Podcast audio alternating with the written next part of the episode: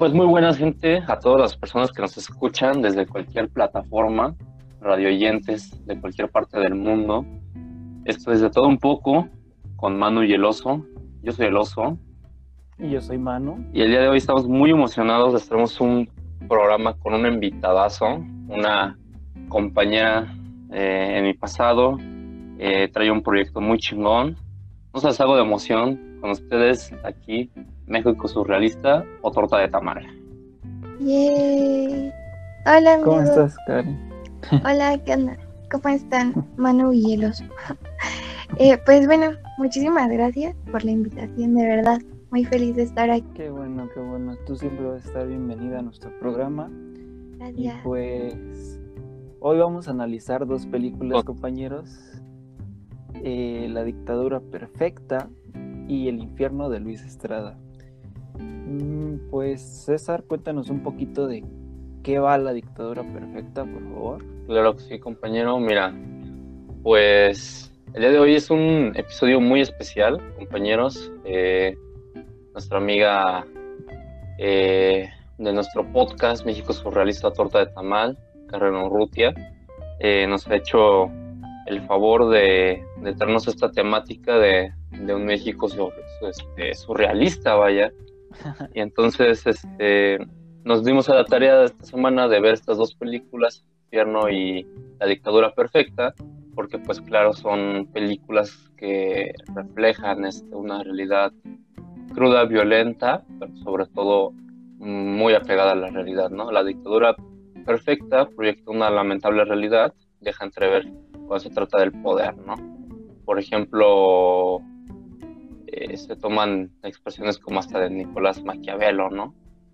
Eh, habla sobre esta onda de la libertad de expresión y la censura, habla sobre esa carencia de la libertad de expresión en México, además de ponernos en un contexto este, donde se muestra claramente eh, el poder de una telecomunicación, de una marca o sí, vamos a llamarlo así, ¿no? De una marca televisiva, ¿no? Que tiene todo el poder dentro del medio, ¿no? Que, que tiene un, fuerte peso dentro de la opinión pública, ¿no?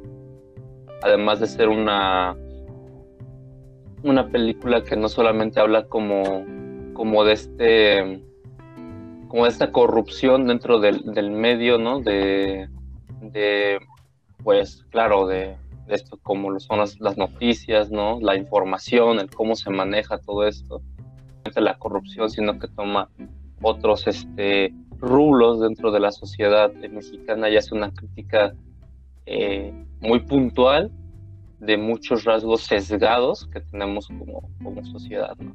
Si pudieran darle... Este, ajá, te escuchamos. Bueno, pues la verdad es que yo más que corrupción diría que es abuso del poder que tienen, ¿no? O sea, bastantes personas, como lo dice la película, aún siguen viendo la televisión, es como un, un tipo de poder muy grande de que las personas de clase media baja sigan, bueno, y también alta, ¿verdad? Sigan viendo la televisión y de ahí se informen. Entonces lo que ocurre en esta película es que hacen tratos con diferentes políticos para poder hacerlos quedar bien, aunque sea de una manera inmoral, por lo que pues es una película que retrata la realidad en la que vivíamos o vivimos en este caso. No sé qué te parezca tú, a ti, Karen. Te voy a ceder la palabra. Ah, muchísimas gracias. Sí. Eh, pues, ¿qué les digo? Esta película de Luis Estrada claro que nos refleja una interacción y nexos que son como casi simbióticos entre el poder mediático, que son los medios tradicionales, el poder político y pues la mafia, que podríamos decir que es el crimen organizado. Y pues de hecho siento que tan es así que la realidad está reflejando en esta película que el mismo director nos va a advertir desde el inicio cuando nos pone una cita que dice algo como cambiamos los nombres, los hechos, tal y cual, pero pues aquí lo que se representa es verídico y cualquier parecido con la realidad pues no es ninguna coincidencia entonces. Excelente, estuvo muy buen acertado tu comentario. Siento que esa, ese inicio de la película está increíble porque no todas te ponen esa realidad, ¿no? Claro, y siento también que esta película tiene un peso muy grande y tiene un gran valor por el hecho de que es anacrónica, se podrá decir, ya que nos reúne varios elementos significativos de distintos sexenios. Entonces, pues nos va guiando en esta realidad, como lo del principio, la declaración que hace este supuesto presidente, que en realidad pues, la hizo el presidente Fox, o lo de la parodia a la niña Paulette, pues que se representa con unas gemelas y así. Pues son cosas que, que han pasado en la realidad política de, del país y nos van representando aquí, nos los meten todos como si fueran en el mismo plano. Entonces yo creo que ahí está eh, como esta exigencia del director para que te pongas atento. Y si no, pues la puedes disfrutar aunque no sepas muy bien de, de qué va o de la cada referencia. ¿no? Sí, claro, Pues la verdad es que como tú dices, se me hizo pues bastante curiosa que haya referencias por doquier. La verdad es que incluso hace referencia a sus propias películas. No sé si se dieron cuenta, pero en la parte en la que están el presidente, bueno, no el presidente, el gobernador con el jefe de la media, hay un cartel atrás que dice One thing is one thing, in another thing is another thing, creo que decía, pero es lo mismo que decía en la del infierno. Entonces, esto de, de que haya un, referencias por doquier se me hizo increíble. ¿Tú, qué, ¿Tú qué opinas, César? Cuéntanos.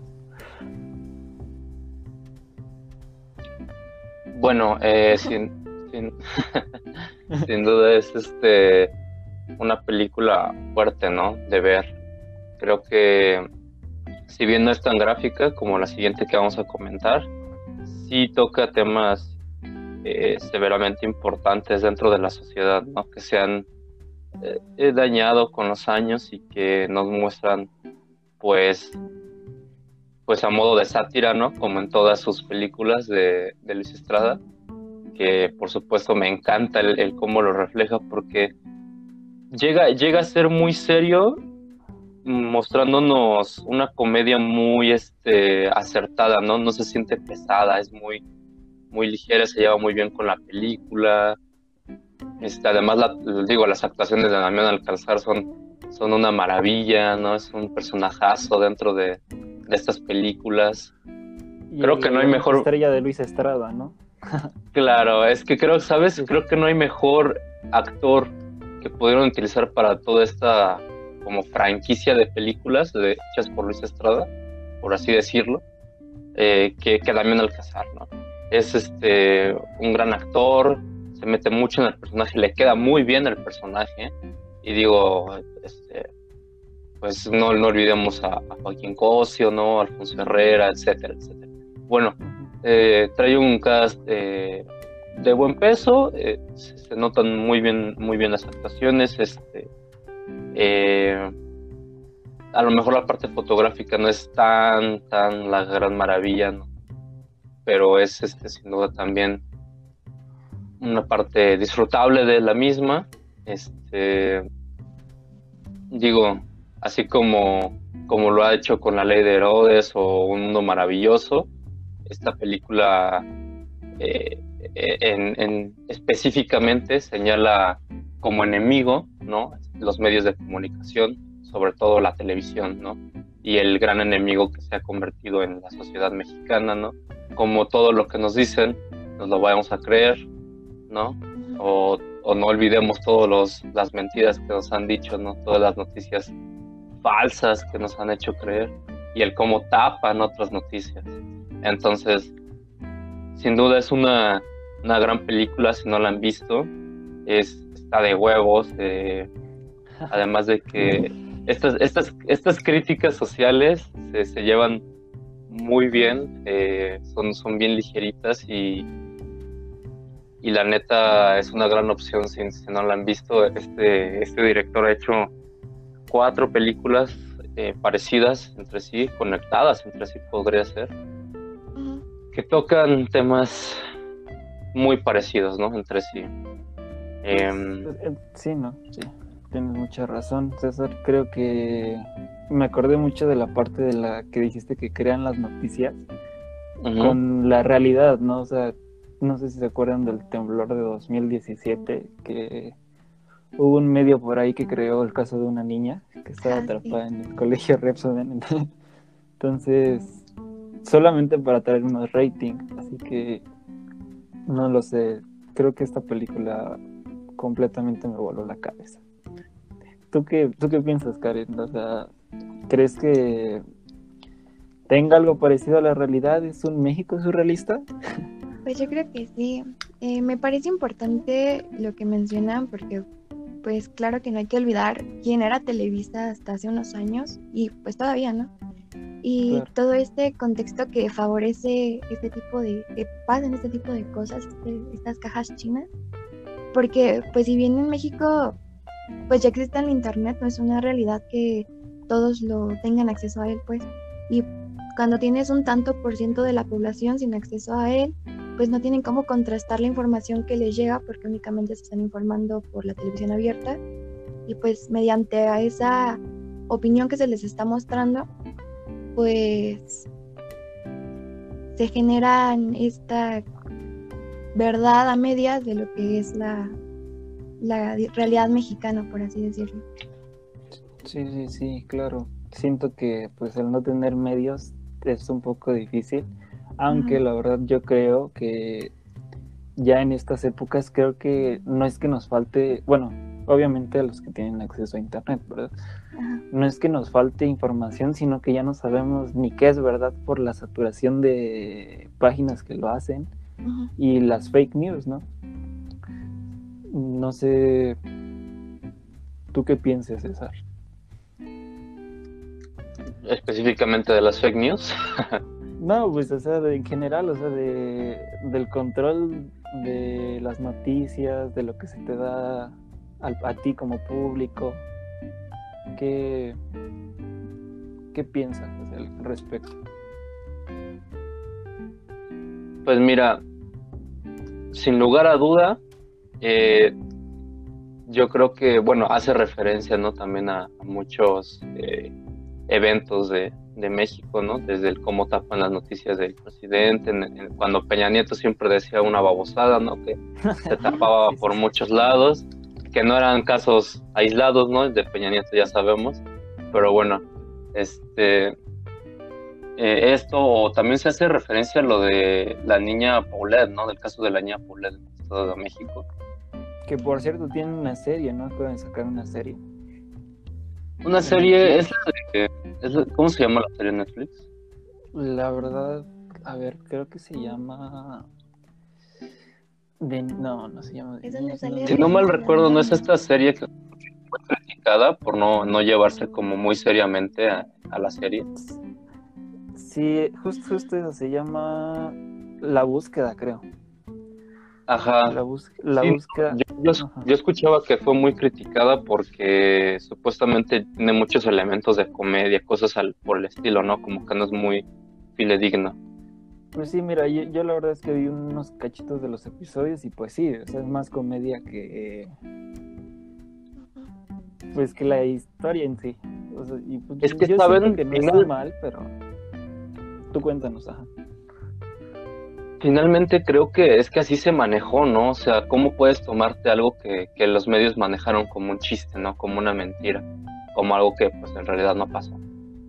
Pues entonces finalmente si, los medios no se lo tomaron en serio, pues Netflix no está en su derecho, ¿no? De, hacer pues de su producción, obvio, lo que se le dé su Pero bueno, enfocándome más, más este, en el film, eh, sin duda creo que que está chingón, ¿no? Porque si bien Luis Estrada hace un grandísimo trabajo eh, reflejando, interpretando, ¿no? Mostrándonos una muestra de la realidad eh, muy, muy cercana a lo que, a lo que en realidad es, pues este, logra atrapar al público con esta, no les digo, o sea, no sorprende porque pues es algo que ya se sabía, pero sin duda que se destape así y que se haga llegar a un medio tan importante como lo es el cine, ¿no? Pues sin duda hace que, que llegue a más personas y espero que pues pues finalmente si fueron hechas como crítica social, pues todos las escuchemos, porque pues por algo se está haciendo esa crítica, ¿no? Analicémosla y cada quien saque sus conclusiones. La verdad es que es una película muy interesante, no les va a aburrir, se los aseguro. Y Karen, si quieres agregar algo para, para cerrar este punto y, movernos a la siguiente película. Eh, ah, bueno, siento que como ustedes dicen es súper importante que remarquemos el, pues sí, la parte de crítica social que tiene la película, porque siento que eh, en sí es más a una crítica a la sociedad que al poder mismo, pues como un conjunto tenemos una memoria muy escasa, porque si bien fue la misma televisora la que en un principio presentó a este personaje de Carmelo Vargas pues, recibiendo dinero ilícito, también es la misma televisora que le está mm, pues dando atención mediática, claro, y después resulta ser que lo están apoyando a sus fines políticos. Entonces, pues sí, La dictadura perfecta es una película que vale la pena ver. Y ya. ¿Cuánto le das, Karen? Del, del 1 al 10. Viendo todas las demás películas de Luis Estrada, yo creo que sí le doy un 9, 9.5 tal vez. Ok, ok. ¿Tú, César, cuánto le das? Yo sí lo dejo en 9, cerradito. ¿9? ¿9? Yo le daría un 8-5.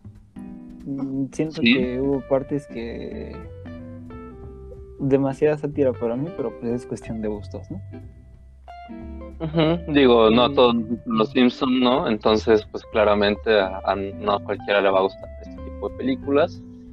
Pero, eh, pues si tienen oportunidad, es, es una película livianita, eh, no es tan brutal como la que vamos a platicar en un momento, pero este, la neta sí, ya lo dije mucho, vale la pena, entonces si le pueden dar una oportunidad, es de estas películas, Luis Estrada la verdad hace un trabajazo, es un, un director increíble en toda, la, en toda la extensión de la palabra, y en un momento más les vamos a hablar de, lo que trajo consigo estas películas para él. sin más este, preámbulo, pasamos a la siguiente película, si, a ustedes les parece.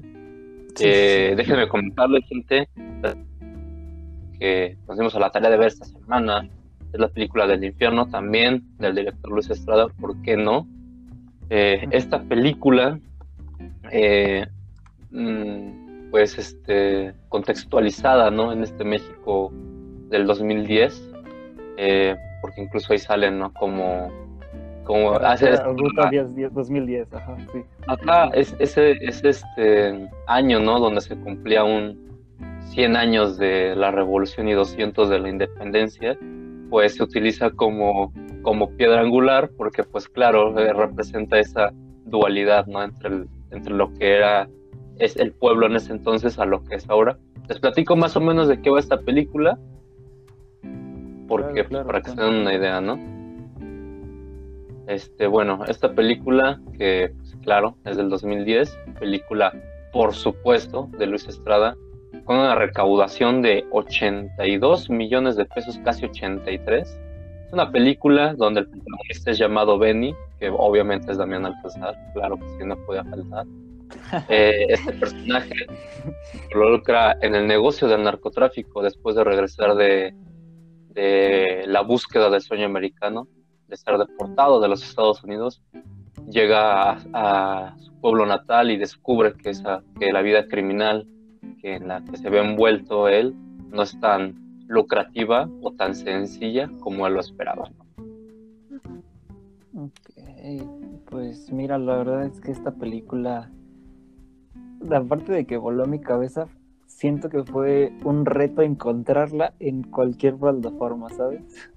la estuve buscando en Netflix, Amazon Prime, que, que según yo estaba ahí, pero pues terminó siendo que no. Después estaba, lo busqué en Apple TV y nada, solamente me aparecían sus trabajos más recientes del director Luis Estrada. ¿En dónde la encontraste? Pues la, ¿saben dónde la, o sea, la encontré en donde menos me lo imaginaba que fue en YouTube. Ah, bueno, claro. Ajá, está, está ahí completa, por si la quieren ver, digo, no sé cuándo la bajen, porque la verdad, pues es lucrar con una película que no hiciste tú. Pero, claro, pues el hecho de que no la haya encontrado me da un poquito, o sea, como que empieza a mal viajarme de que tal vez la pudieron censurar más que las otras, ¿eh? por la realidad que toca. Y pues como tú dices que esta vida de criminal que lleva no solamente, no es cualquier criminal de bandas y esto, sino que son narcos los que se involucran en esta película. Por ejemplo, el personaje llega con una moral bastante alta de que no, no, no, yo no voy a hacer eso. Hasta que tiene la necesidad de su enamoramiento, por así decirlo, de entrarle al negocio y después de su amigo el, el cochiloco, que un personajazo pues siento que pues toca temas muy muy por así decirlo controversiales porque no solamente se queda en el ah sí pues la mafia y eso sino que pues es muy gráfica no sé tú qué piensas Karen acerca de la película pues esta, como nos dijo el oso, es una, es la historia más bien de, Benny, que es nuestro protagonista. Y pues este es un, pues sí, como tú dices, eh, cuando llega a su pueblo natal, se nota que está mucho peor de como él lo recordaba. Y también se topa con la noticia de que pues su hermano ha fallecido murió pues a manos de, de estas redes de crimen y pues su mamá lo está culpando constantemente de que porque él no estaba ahí en esos momentos y tal. Que este contexto del que nos habla de tanta violencia que se genera, eh, te lo va contando de una manera en la que, pues usando el, humor negro como un recurso muy importante, yo creo que en la mayor parte de las obras del director, eh, nos va haciendo más ligera eh, tratar de interpretar o de digerir esta violencia tan cruda y gráfica que te están presentando.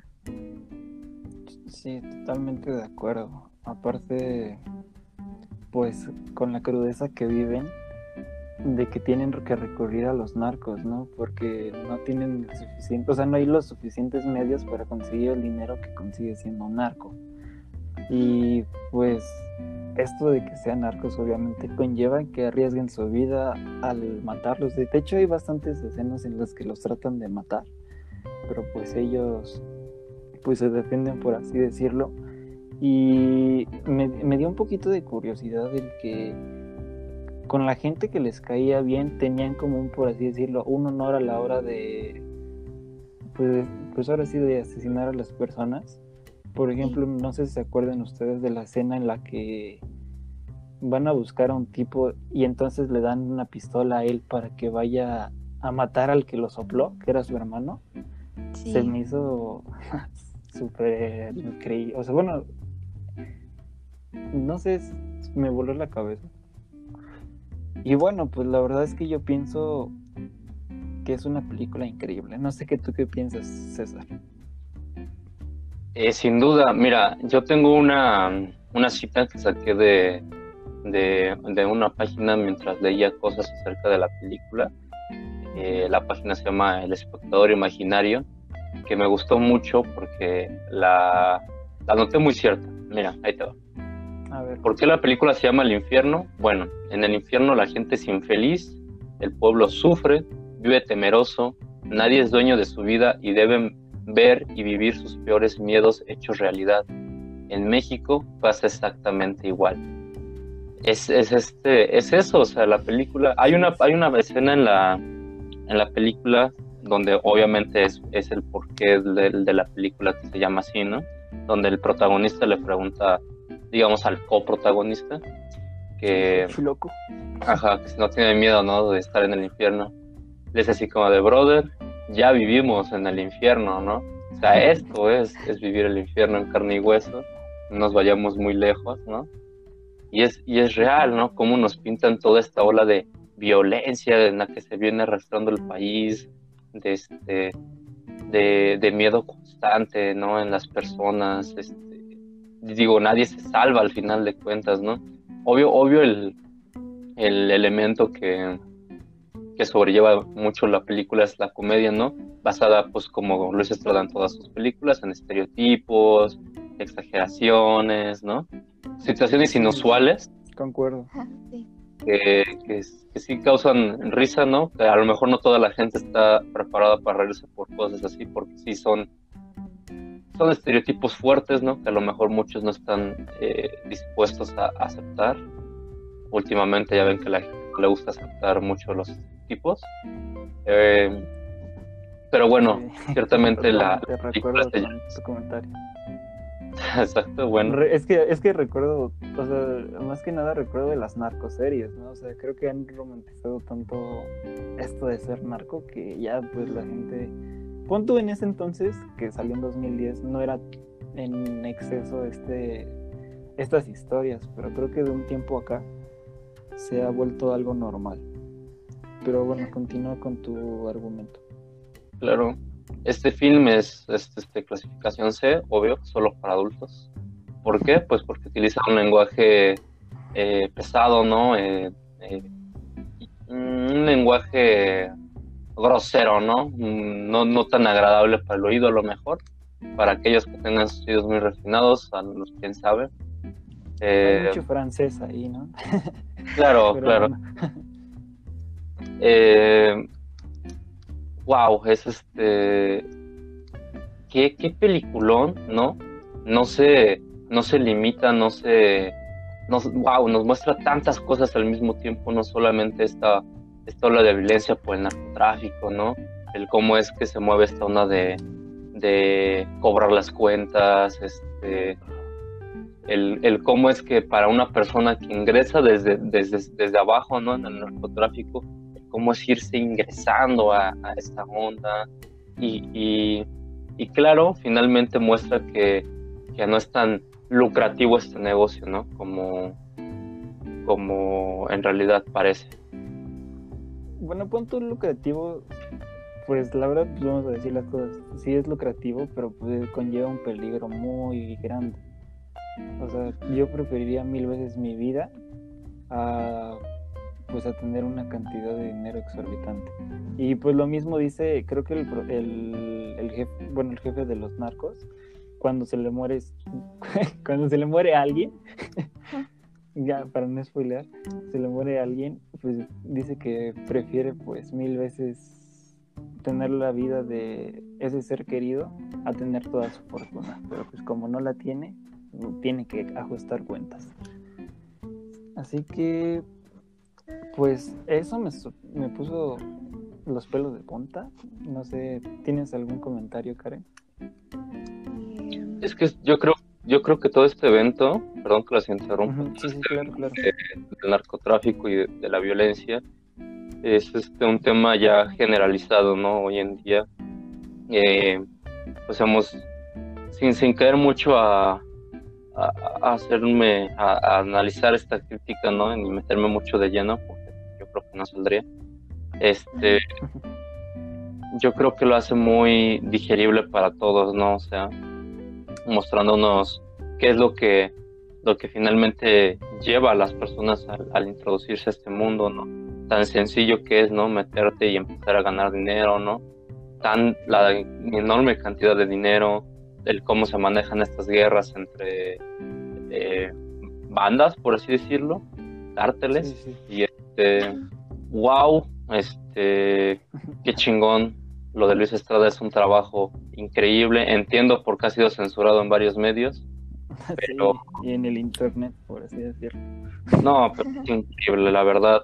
Sin duda una película muy cruda, muy dura, muy gráfica, eh, no, no, no, no recomendable para menores de edad, pero sin duda eh, sí es bueno que tengan un contexto al respecto, eh, que se sepa ¿no? más de esta onda, porque pues toda esta ola de violencia que ha ido desatándose en nuestro país no es novedad, ¿no?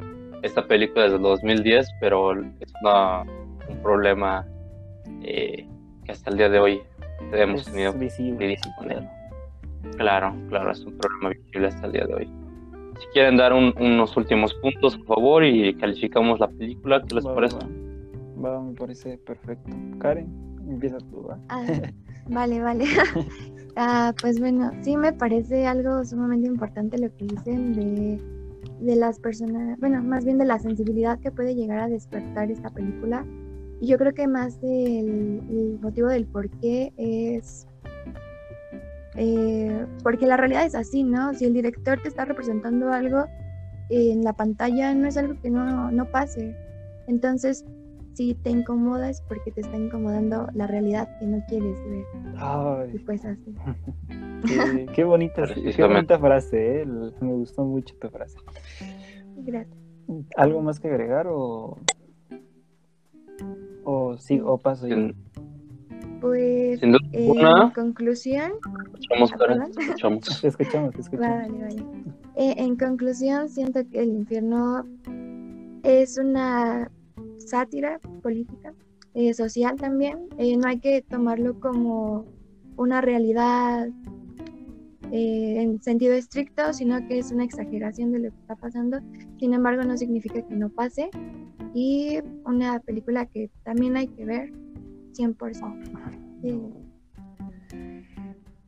Tú, César, Échense las, eh, las películas de, de Luis Estrada, las cuatro últimas, la verdad es que las cuatro son una joyita. Eh, El infierno, un mundo maravilloso, La dictadura perfecta, La ley de Herodes, es- son películas bien de huevos, que todas, todas tocan un tema eh, hacia la crítica social, política de México. Todas, si bien to- tocan un tema en específico, le- a modo global se ve cómo están conectados entre sí, ¿no? De todas las carencias que sufrimos como mexicanos. Pues, Este, ¿Qué te crees que, qué- qué te crees que estuve investigando un poquito sobre esta película? Y hubo una parte, hay una parte en la, en la que los narcos se quieren meter como de, pues de gobernadores en sí, ¿no? Se lo, lo recalcan mucho. Y pues esto, por lo, por lo que investigué, haz de cuenta que fue como una pista a realmente dos candidatos que fueron pues parte del de la elección del 2018 que eran igual fueron para gobernadores y pues dos días antes los arrestaron por tener relación con los cárteles mexicanos, ¿sabes? O sea, ahí fue como la realidad superó a la ficción. Así que pues yo, pues cerrando, creo que pues me deja un buen sabor de boca el director Luis Estrada. Y yo le doy un un 8. Por, por lo ¿Un mismo ocho? que te, había, que te había comentado, les había comentado a ustedes que creo que hubo algunas escenas que eran innecesarias, bueno, necesariamente innecesarias, pero pues esa es mi opinión. ¿Ustedes qué le dan? Mm, Mira, yo sí me gustó más que la anterior, la verdad, esta yo creo que está casi pegándole al 10. Va a decir que soy bien exagerado porque en la anterior crítica también tiene un 10, pero no, o sea, es que en verdad es una gran película. Eh, yo sí le doy un 10, me atrevo a, a ponerlo así sobre la mesa. No es un, un peliculón, pero sin duda es una película, pero maravillosa en toda la extensión de la palabra y como, como crítica cumple, cumple muy bien ese papel, ¿no? De, de mostrarnos seriamente y crudo y real lo que es, ¿no? Sin, sin darle rienda suelta a otros, a otras este, tramas en la película o demás. Explota muy bien el personaje y bien en la película todo, todo esto, ¿no? Creo que hasta logras, o sea, se muestra mucho como eh, regresando un poquito más, a lo mejor tomándolo, eh, retomando un poco eso, hasta se muestra, ¿no? Cómo, cómo no solamente el problema son los narcos, ¿no? Digo, Sí, no, yo, yo recuerdo una escena muy importante, bueno, no, a lo mejor no tan importante, pero sí que me llamó la atención, donde ya hay este, un, un narcotraficante que, que este, lo balacearon, ¿no? Y las, las señoras nada más llegan, lo ven, agarran su cartera, agarran una ferita y se van, ¿no? Entonces, sí, este, sí, muchas, carencias, no solo de, del pedo de lo del narcotráfico, también de la sociedad en sí. Eh, como te digo, yo la verdad sí le doy un 10. ¿Tú, Karen, qué calificación le das a este película? Pues yo creo que también le daría como un 9.5 porque sí, se me hace una obra muy importante. Me gustó mucho cómo manejaron la estética de la película, eh, los colores que hay, así me parece que como que juegan un papel importante también en, en la narrativa de la película. Y pues me gusta mucho el humor negro, entonces pues es como un 9.5. Perfecto, muy, bien. Pues bueno, audiencia, vamos a pasar al siguiente punto ya que dejamos estas reseñas críticas a las breves de la semana. Entonces, Karen, nuestra invitada. Cortinilla, por favor. Mande, mande. Karen, ya, por favor. cuéntanos qué, qué nos traes hoy. Yay, pues hoy les traigo unos, unas noticias, unos datos que han pasado esta semana. Eh, ah, eh, eh, perdóname por interrumpirte, nada más voy a dar como una aclaración antes de que empieces. Este, nosotros no los queremos abrumar con noticias que siempre vean, o sea, las noticias malas, por así decirlo, o sea, de un carácter negativo, sino que les buscamos dar un poquito más pues algo curioso, algo, algo bonito que se entretengan, que lo disfruten y darse un descanso de las noticias. Y pues nada, pues empecemos, Karen. Ahora sí, nada más quería aclarar ese punto. Ok, ok. sí, perdón, perdón. Sí, sí. Pues bueno, eh, el primer dato, noticia que... Nada más como para contestar lo que dijo Manu. Ya deja hablar a la pobre Kai. Ah, no, no, no. Estaba escuchando y ya perdí la voz de los dos. Discúlpenme, la verdad. Pero a ver, Karen, adelante. no, no es cierto. tú, tú sigue, sigue, sigue. Ahorita pues, dame la voz a Karen. Ah, disculpen. A ver, disculpenme que yo aquí eh, el micrófono me falla bastante. pero bueno, nada más para eh, retroalimentar lo de Héctor y, y, ya te doy entrada, Karen. Eh, Gracias. solamente vamos a, tocar noticias muy ligeras. No crean que no vamos a tomar noticias eh, relevantes para, para, el país o, o, internacionales, por así decirlo, ¿no? Pero si no, aquí no, no, no somos noticieros de nota roja o algo por el estilo. Entonces, pues sí, vamos, sí agradecemos mucho que, que pues nos lleguen sus comentarios, ¿no?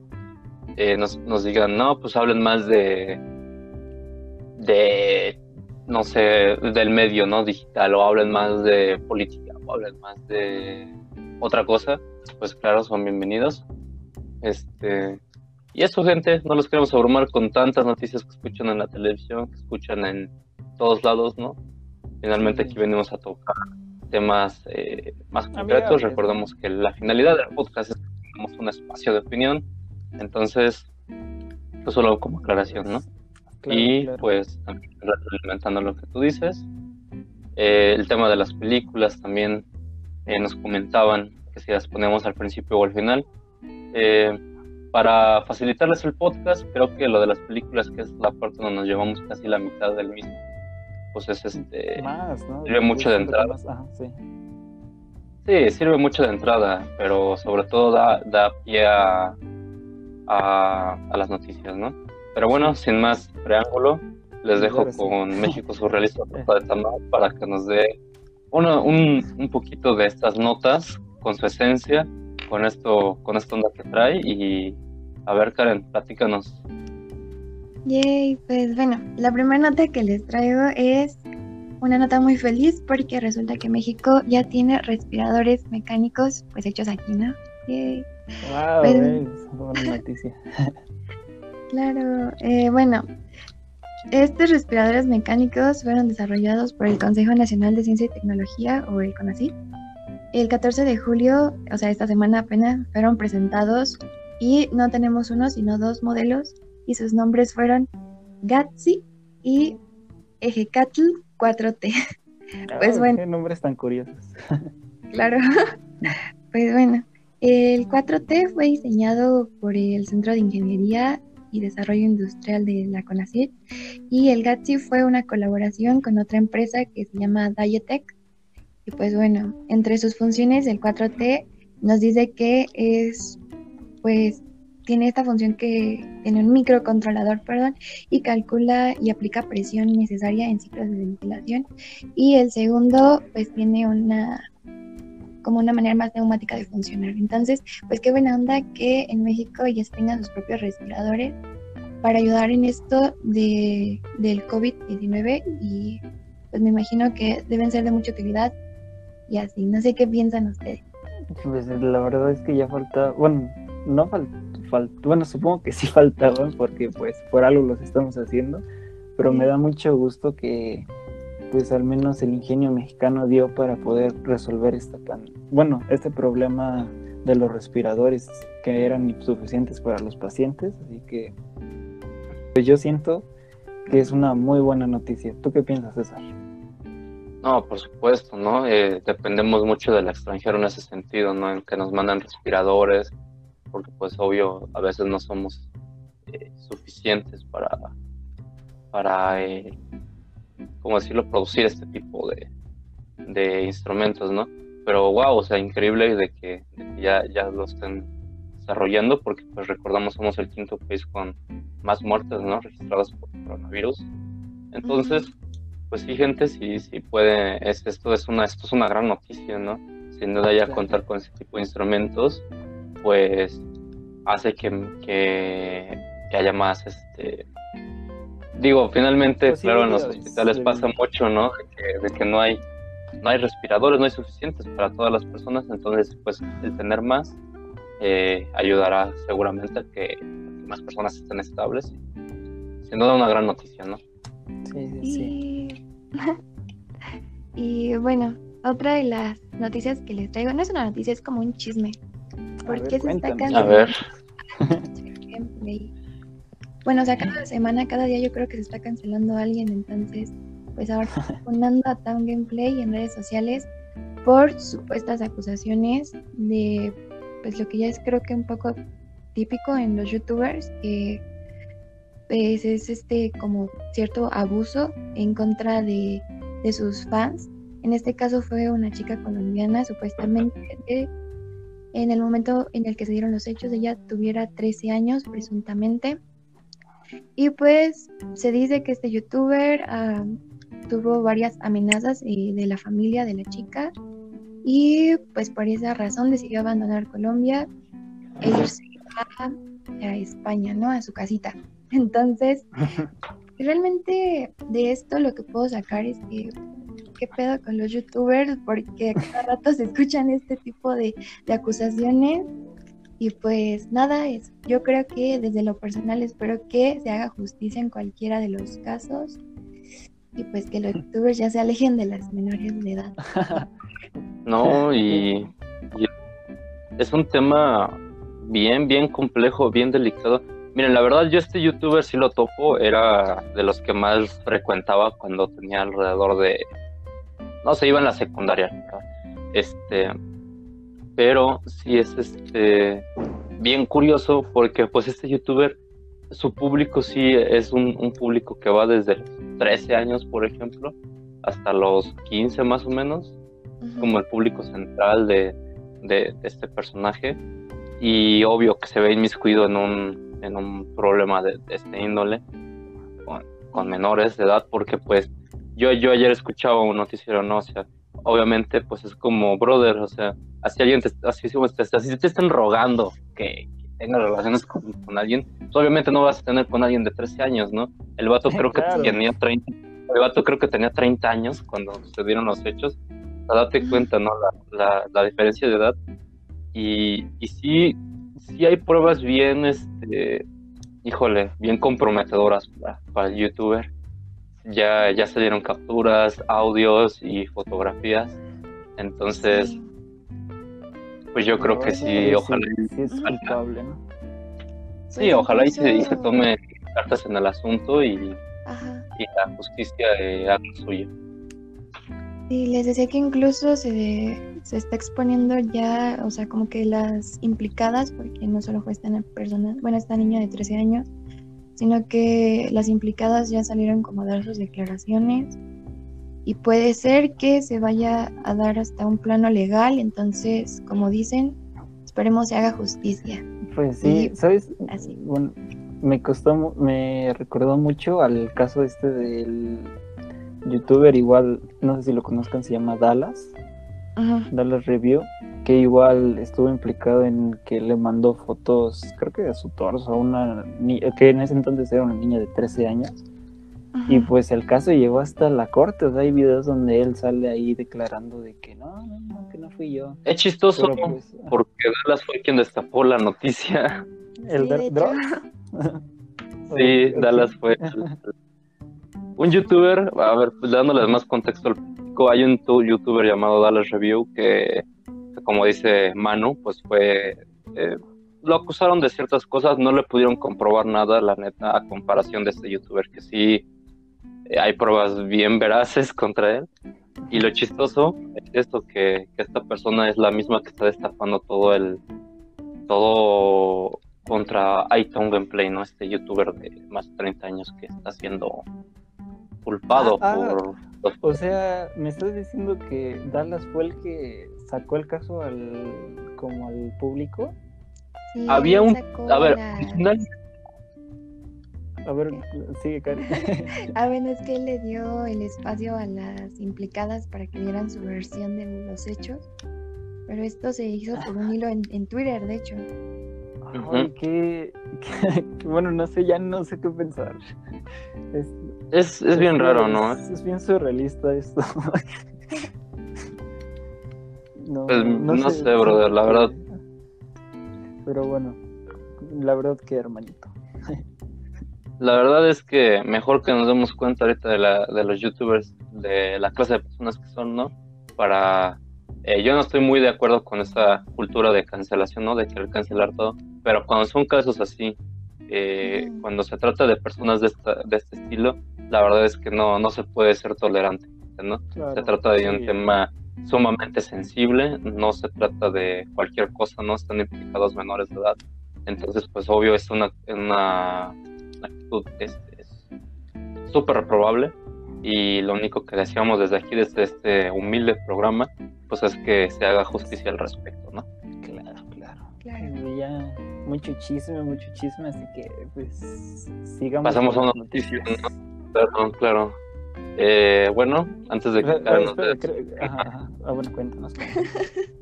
antes de que Karen nos dé su última nota, porque sí, sí es interesante la que nos va a dar. Yo también traigo una muy este importante y que es, es- es de gran importancia que lo sepan gente. Pues resulta que ya se había dado, ya se había reportado de algunos casos de, de negra, ¿no? Brotados creo que en alguna parte del mundo. Pero ahora específicamente se ha vuelto a dar eh, dos casos de contagios por ardilla en Estados Unidos, en Colorado, en la ciudad de Morrison, este virus de la peste bubónica. eh, sin embargo, las autoridades han dicho que, esta, el riesgo de infectarse es extremadamente bajo si se siguen indicaciones, que entre ellas están, pues obviamente, eliminar fuentes de alimento. Recordemos que este virus pasó por, por ardillas, o sea, literalmente pasó de un animal a, a, un- a dos o tres personas, me parece. Entonces, pues las autoridades recomiendan pues, eliminar fuentes de alimento, refugio y acceso de animales salvajes y pues evitar, este, bueno, mantener obvio tu patio limpio y no alimentar a especies, ¿no? Eh, no, no hay por qué alarmarse, pero sí hay que tomar eh, esto con precaución, ¿no? Eh, sí hay cura ahorita por esta onda, pero pues sí tengan cuidado porque pues la peste no es cualquier cosa, ¿no? No por nada mató a, a medio Europa. Media Europa, sí, sí. ¿Tú qué piensas, Karen, al respecto? Pues pienso que cada vez se van a ir dando más estos rebrotes de, de ciertas enfermedades que ya no había por el hecho de que muchas virus y bacterias van adquiriendo inmunidades. Entonces, de hecho, yo sabía que nuestros antibióticos van a ser un poco obsoletos ya dentro de algunos años, entonces pues, hay que apurarnos a descubrir más porque si no, nos van a esperar muchas cuarentenas más.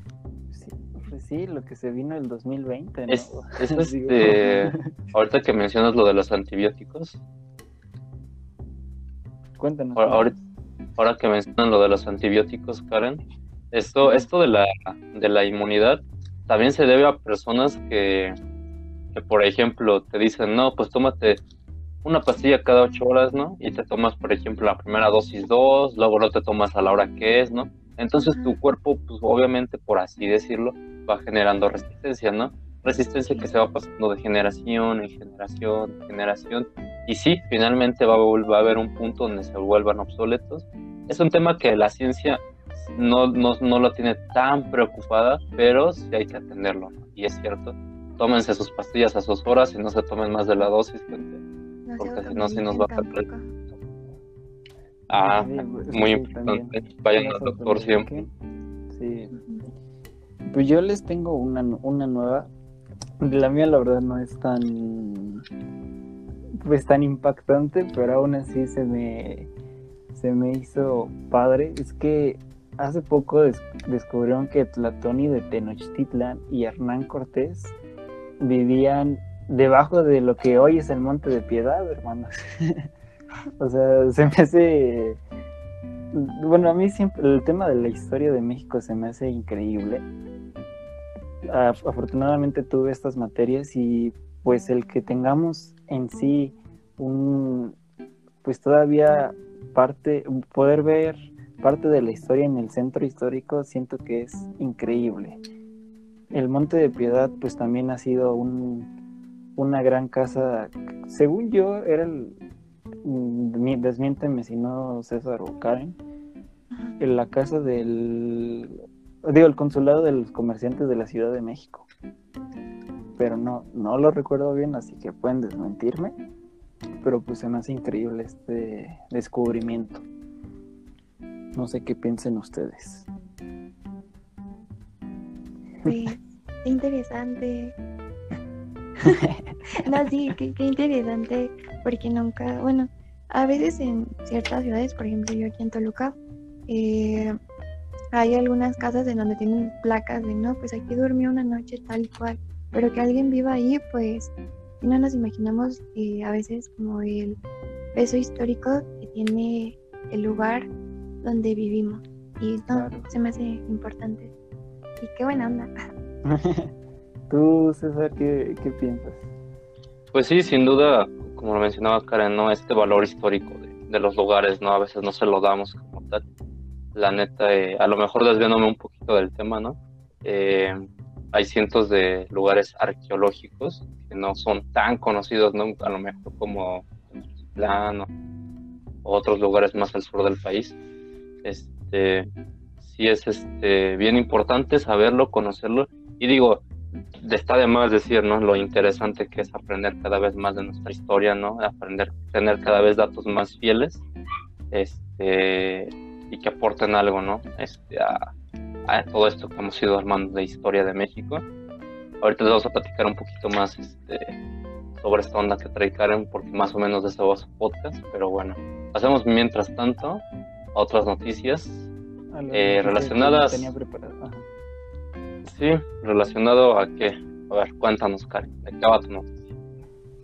Ah, bueno, pues mi última nota es un poco cortita, pero sí me hizo muy interesante. Ah, resulta que descubrieron minas de ocre de hace más de 12.000 años de antigüedad. Pues bueno, el, ocre se utiliza tradicionalmente como un pigmento, como para pinturas artísticas, pintura corporal, y se usaba, eh, bueno, se rastrea su uso en- la prehistoria. Entonces, pues descubrieron estas minas subacuáticas en la península de Yucatán y, pues se presume que podrían ser las más antiguas de América. Y qué buena onda que las descubrieron. Fue, fue en la península de Yucatán, ¿no? Si no mal recuerdo. Sí, sí, sí. Pues qué increíble, o sea, creo que es la de la pintura roja, ¿no? Bueno, como que de matiz rojo. Sí, eh, la- creo, bueno, la verdad es que no estoy puede seguro. haber este pigmento rojo, eh, amarillo y creo que naranja. Sí, sí, o sea, creo que, pues bueno, no es, yo la verdad es que nunca he visto una obra prehispánica, bueno, pues de esos tiempos de, de hace 12 mil años, pero pues eh, va a estar representado en bastantes películas y creo que en la que más está es la era de hielo, ¿no? Pues son, como pinturas rupestres y así. Sí. Ajá. Pues, pero también el hombre, el octa también se utilizaba para herramientas, pisos y lugares de casa. Sí, era multifuncional y como les digo, también lo usaban para pintura corporal en su, bueno, diversas culturas, para diversos ritos y ceremonias simbólicas. Qué, qué, curioso que, que pues los dos coincidimos con una noticia de nuestros antepasados. Y pues sí, siempre es importante pues retomarse a nuestras raíces, ¿no? O sea, independientemente de de, de si es de nuestra región, sino del pues del ser humano, ¿no? Es algo importante. Claro. ¿Qué tú qué nos cuentas? Bueno, yo ya más les traigo unas dos, unas cuantas notas para cerrar este maravilloso podcast. Eh, primera nota, la UNAM aplaza su fecha de exámenes de admisión, eh, que estaban previstos del 22 al 2 de agosto, del 22 de julio al 2 de agosto eh, mismos no se han dado a conocer la fecha, sin embargo hay que estar atentos a la información a través de la página del concurso. Información deportiva, eh, la Copa GNP por México, la se va a jugar la final la siguiente semana. Eh, ya cuando salga este podcast seguramente ya tendremos finalistas, así que pues de momento no se los digo, ¿no? Las semifinales son Tigres y América Chivas. noticias tristes, Lamentablemente, a la edad de 33 años, la actriz Naya Rivera, conocida en su papel por Glee, ha fallecido. Su cuerpo fue hallado después de cinco días de ardua búsqueda entre autoridades, amigos y familiares. Eh, esta actriz murió en eh, condiciones de ahogamiento, según la autopsia, y lamentablemente se encontraba con su hijo. Él, mismo está bien, no, no sufrió nada, pero este se encontraba con él al momento del incidente. Una noticia lamentable para lo del medio. Y bastante curioso, ¿no? Sí. O sea, pues, es muy triste que le haya pasado a esta actriz lo que le pasó. Pero, o sea, ya como que rondando en temas pues un poco supersticiosos, pues es que ya, ya vamos, a el cast de Glee creo que es el que más le han pasado cosas, ¿no? Sin duda. De hecho, hay como una teoría, ¿no? Armada. bueno, sí, hay como una teoría armada de lo que les ha pasado a los de Glee, como una maldición. Porque también una de las productoras falleció por sobredosis. Luego lo de Naya Rivera. Eh, Lia Mitchell, eh, pues fue cancelada recientemente. Y este tipo de cosas sí está muy curiosa porque que tantos eventos trágicos les pase a un determinado grupo de personas tan específico, pues está muy curioso. Es, raro, ¿no? Sí, te pone a pensar. Las probabilidades son muy pocas y pues pasan, ¿no? sí. Pero bueno, pues sigamos con... ¿Tienes alguna otra nota, hermanito? sí. para cerrar, eh, dándole seguimiento a... Hace unas semanas, si, si bien recuerdan, les platicábamos de que eh, el actor Johnny Depp y la actriz este, Amber Heard se encontraban en proceso judicial, ¿no? Por lo de su divorcio. Eh, ya salieron del segundo día de juicio. Aún traigo otra nota eh, sobre lo de Will Smith, pero eso lo quiero tocar al último. Pero básicamente sí salieron a la luz muchas acciones de ambos, ¿no? Que un tanto controversiales, se las voy a comentar. Amber Heard sacó unas capturas de conversaciones entre Johnny Depp y el actor de Vision, eh, Paul Bettany, en donde bromeaban sobre quemar a Amber Heard. Eh, Depp y Bettany eran amigos de copas y de vicio también, ya que ambos se reunían a drogas juntos. Amber Heard sacó a relucir que Depp es un padre irresponsable ya que le dio marihuana a su hija de 13 años. Él admitió haberlo hecho y dijo que lo hizo porque si ella quería probar drogas, era mejor que lo hiciera con él. ¿no? Ah, ¿Sabes, qué película me acordé ahorita que dijiste eso de la marihuana? Hay una que se llama, no sé si la hayas visto, se llama A Beautiful Boy con este Stephen Curry. ¿Se llama cómo? A Beautiful Boy. Beautiful. un- un- beautiful. boy, boy de, de chico. El, el chiste es que la trama va de que el papá le da a su hijo marihuana para que, o sea, por lo mismo que Johnny Depp comentó que era mejor que con él pues la probara que con otras personas, pero pues de- en este caso las cosas dan un giro extremo, extremo porque el, ti- el, el chavo este se hace adicto. Se hace adicto No y empieza y empieza a probar más cosas como heroína.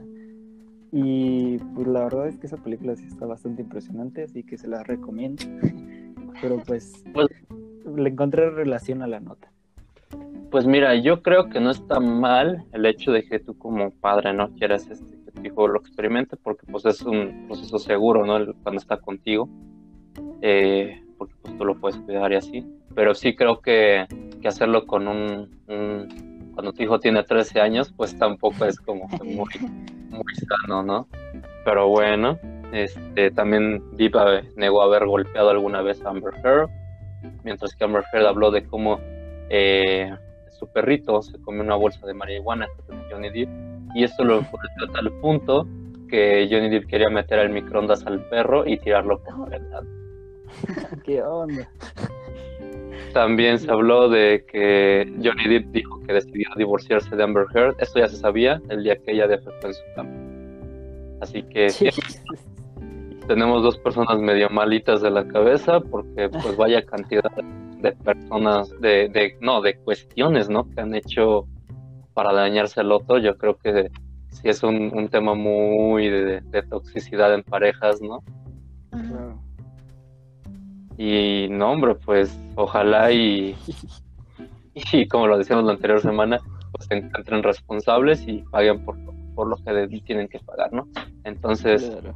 hacemos esta nota que fue bien este, viral en la semana. Me pueden dar su punto de vista a lo mejor, porque memes este, claro claro hay, no, hay, hay, hay dos bandos en esta situación, ¿no? ¿Qué pasó eh, con este chisme de Will Smith y su este, esposa, en este caso pareja, este, Jada Pinkett, ¿no? Eh, a raíz de las declaraciones de ya hace unos meses del rapero Hugo Salsina, en la que aseguraba que contaba con la bendición, entre comillas, de Will Smith para tener una aventura ¿no? sentimental con su esposa. Eh, ya los actores han confirmado que sí, que hubo un romance hace cuatro años. El matrimonio, ya de 20 años de carrera, atravesaba una crisis, por lo cual se tomaron un tiempo. En este tiempo fue cuando eh, ambos, no solamente Jada, eh, pues se dieron la oportunidad de conocer más personas, etcétera, etcétera. Y pues, citando palabras de Will Smith, nuestro único trato es confiar el uno en el otro. Yo no soy espía de nadie, soy un hombre adulto y libre, que lo único que necesita es poder mirarse al espejo al final del día, sintiendo que ha hecho las cosas bien. ¿No? No, no, nos, no nos metamos al tren del mame de que héroe caído y algo así. Ay, era cual- Sí, es que no faltan los mamadores, ¿no? De que, ay, si le hizo eso a Will Smith, que no se espera a nosotros y cosas por el estilo. No sean mamadores, gente, esto es un acuerdo mutuo entre dos adultos, ya Sí. aprendamos a normalizar Digo- este tipo de cosas, ¿no? Al final, pues son personas, ¿no? O sea, no, no es como que, ah, son dioses, no les puede pasar esto. O sea, son personas y les, pues, cualquier problema les puede pasar y pues, si los dos están bien, pues qué mejor, ¿no? ¿Tú qué piensas, Karen, al respecto? Es este conflicto como para los que son fanáticos de Friends, me van a entender. Eh, este conflicto de si Rachel y Ross estaban en un en un descanso o no, es lo mismo. ya contextualizando, siento que, pues sí, si estaban en un acuerdo, si tienen una relación abierta, pues, pues qué chido, ¿no? Ojalá se la haya pasado muy bien. Yo creo que este, este tema de la monogamia podría servir para un otro posible podcast, ¿eh? Ahí se los dejo Claro, planteado. Claro, ahí se los dejo. Comenten ahí si quieren un temita. Pero bueno, a Eh, ver. A ver, para cerrar este, este podcast, vamos a pasar a la parte de los comentarios. Esta vez nos dejaron tres sobre temas en específico. Ustedes me dan su punto de vista lo más rápido posible y le damos Va. Ah, y faltan A las ver, recomendaciones, ¿eh? O sea, faltan las recomendaciones. claro, claro. no Las recomendaciones de la semana. Entonces, pues dinos Nos primero... Ah, bueno, ajá. Nos escriben desde Facebook, eh, anónimo. no voy a, no voy a mencionar el nombre, claro. Eh, nos dicen, ¿qué opinan acerca del COVID-19? ¿Creen que fue eh, un tema conspiranoico, enfermedad, arma biológica, tema para guerras entre países? ¿Qué opinan? Mm, ¿Les Pues, parece primero nuestra invitada, yo creo. invitado? Ajá. Sí, sí, sí.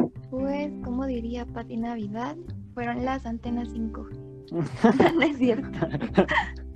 No, pues sí siento que muchas veces como que no, o sea, este tema conspiranoico, sí como que siento como que para desviarnos tanto, y como para no tomarlo tan en serio, pero cuando ya te estás dando cuenta que tus vecinos pues, se están muriendo, eh, pues no es normal, entonces siento que hay que tener mucho cuidado y para mí es 100% real. Ok. Pues yo también siento que es 100% real. De hecho, les voy a dar una pista. Vamos a tener un próximo episodio pues dedicado a esto del COVID. Pero bueno, este, yo creo que es real y que la, la gente necesita concientizarse de que pues no es un juego, que la verdad tenemos que cuidarnos todos. O sea, aunque tú no tengas la... Pues, o sea, tú dices, ah, no, pues yo me enfermo y ya. Pero pues no solamente eres tú, sino es las personas con las que convives, incluso con el que te va a dejar el súper, lo puedes contagiar. Y pues cuidámonos todos, es mi opinión. La tuya es Muy bien. Eh, pues mira, sin duda yo, yo creo eh, eh, fielmente de que esto es una enfermedad, que esto es real. Eh, invito a la gente a que se desmienta, ¿no? Yo creo que la- nadie tiene la verdad absoluta, pero tampoco creamos que las pistolas para tomar la temperatura nos matan las neuronas, ¿no? Ni, ni cosas por el estilo, caigamos en cuenta la realidad. Y digo, ya, este, ya, ya, ya tenemos tantas cosas como de qué cuidarnos como para pensar que nos debemos de cuidar de las antenas 5G y de que los doctores nos saquen el líquido de las rodillas. Entonces, yo les invito a que se informen bien, a que entiendan cómo es que funcionan los virus, ¿no? Cómo se transmiten y demás. A lo mejor es que así podemos comprender más el tema. Pues va, va, va, hermanito, pues Claro. si me lo permites, ya vamos a cerrar con las breves de la semana y pues vamos a pasar a las recomendaciones. Claro que Invitada sí. Estrella, ¿qué recomendaciones nos tienes para esta semana? Pues yo les voy a recomendar una película que ya es como un clásico, clásico de culto de la cinematografía mexicana, que es Los Olvidados de Luis Buñuel del año 1950. Uf. Esta es una gran película, de hecho, apenas la, la semana pasada se hizo eh, por aniversario creo que de la Filmoteca Nacional. Todo el día estuvieron pasando la película eh, en versión restaurada y digitalizada y pues estuvo muy padre. Ah, y totalmente gratis. Entonces, para los que no han visto esta película, eh, se me hace una buena manera de adentrarse en el cine de oro eh, nacional y pues así. ¿Qué, qué opinas? Bueno, pues No, qué bueno que te remontes al cine, pues son unas joyas mexicanas que no son muy conocidas comercialmente y pues qué, qué bueno.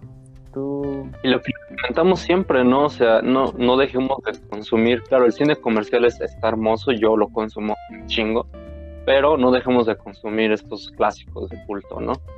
Eh, además, sobre todo, veíamos que la, todos estos films mexicanos, eh, por más este, antiguos que sean, han envejecido bien y, digo, no por nada son clásicos. Yo les traigo otro clásico mexicano, ¿cómo de que no? eh, Macario, esta película de 1960 de una hora y media de duración, película que fue en su tiempo nominada al Oscar, película este, película del director Roberto Gabaldón y esta película habla de un pobre campesino que hace un extraño pacto con la muerte.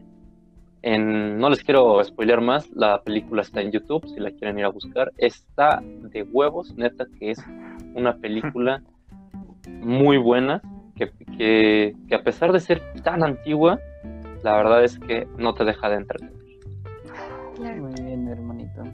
pues yo no les traigo cine mexicano porque pues de todo hay, hay gustos y colores. Hoy les vengo a traer una película pues brit- creo que es británica que se llama Los Caballeros, que sale Matthew McConaughey, que nadie sabe pronunciar su apellido, pero pues bueno. Eh, Hugh Grant y pues esta película sale, se trata de un ex mafioso de la marihuana allá en, en Gran Bretaña que se quiere retirar y busca vender su imperio. Pues obviamente esta cuenta la transición que da a venderlo. Pues esa sería mi recomendación de la semana para que se Claro, entretengan un poquito el sábado. Y para cerrar esto, eh, nada más les platicamos de la manera más rápida y breve posible, ¿no? Nuestra compañera hoy invitada, este, Karen Ah, Urrutia espera, de espera, espera, México. espera. Uno de sus comentarios que nos lleg- llegaron fue que antes de, o sea, antes de rondar a nuestra despedida, es que nosotros nos podemos equivocar también y pues una fuente anónima, bueno, un comentario anónimo nos dijo que el episodio pasado comentaste, Oso, que nos iban a quitar la licencia de la UNAM y eso. Pero entonces lo que este comentario me dijo fue que en realidad lo que hace la UNAM es, pa- es pagar por la licencia. O sea, es como una empresa que nos paga por la licencia, entonces nos la transfiere como si nosotros fuéramos, por así decirlo, sus empleados. Así que pues no, no nos tendríamos que preocupar por ese aspecto. Y que pues nada más quería, quería recargarlo y pues ya. Sigamos No, y muchas gracias, ¿no? El Sí, sí. tema de la desinformación es, es grandísimo, yo creo que todos hemos caído en ella alguna vez. Eh, agradezco al público que me haga eh, hincapié, ¿no? en, en estos este, errores diminutos que de repente tiene uno.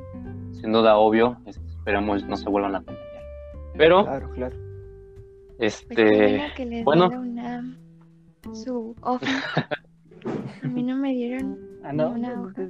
Ni una hoja. de una hoja de folder o algo, ¿no?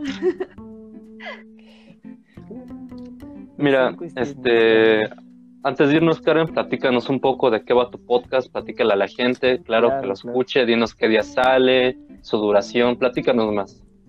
Yay. Bueno, pues mi podcast, como ya mencioné, se llama México Surrealista o La Torta de Tamal. Eh, está también disponible aquí en Spotify eh, y en varias plataformas, y no sé cómo se llaman. Eh, pues es un podcast donde vamos a platicar cada semana de sucesos, mitos, hechos secretos, y teorías de la conspiración enfocadas a la historia de México. Y pues ya, y si les gusta la historia y esas cosas, pues vayan a checarlo. Y pues espero tenerlos invitados muy pronto. Yay. Gracias, muchas gracias. Claro Aquí- que sí, invítanos y cualquier día te dejamos. Claro, y pues las redes sociales de Karen y de su podcast van a estar en, la, en el link en la descripción, así que pues vayan a darle mucho amor y pues coméntenle que vienen de parte de Manu y no se van a arrepentir, eh, gente, la verdad, Karen está haciendo un trabajo eh, muy chingón, hace una investigación muy amplia, tiene un punto de vista muy crítico y una comedia que a mí me encanta. Entonces, si ustedes le quieren si ustedes le quieren echar una probadita, si quieren reír un rato, si quieren conocer datos chuscos de la historia de México, pues esta es una gran oportunidad. La neta es que se van a divertir un chingo. Pues muchas gracias Karen por acompañarnos este podcast. No, gra- y- gracias por ser la primera invitada. Ajá. Apadrinando el podcast. Yay. Claro que sí, Sí. es la madrina del podcast y qué, qué gran invitado tuvimos. No los queremos spoilear, gente, pero les dejamos ahí entrever que el siguiente podcast va a tratar del tema del COVID-19 con una experta, claro que sí. Sí. Eh, los invitamos a que nos sigan escuchando. Karen, muchas gracias por venir. Gracias Manu, por invitarme. Muchas gracias, como siempre. Y ya saben que no necesitan ser un experto. para tener una opinión. Pues entonces, Muchas gracias, chicos, por favor, denos sus Adiós. opiniones. Ahí están nuestras redes sociales. Coméntenos Adiós, qué les gustó, qué no les gustó. Pues vamos a darle. Feliz fin de Claro. semana, hermanos. Sí. Disfrútenlo. nos vemos. Recuerden, aquí estamos con de todo un poco. Me mate, mano y el oso.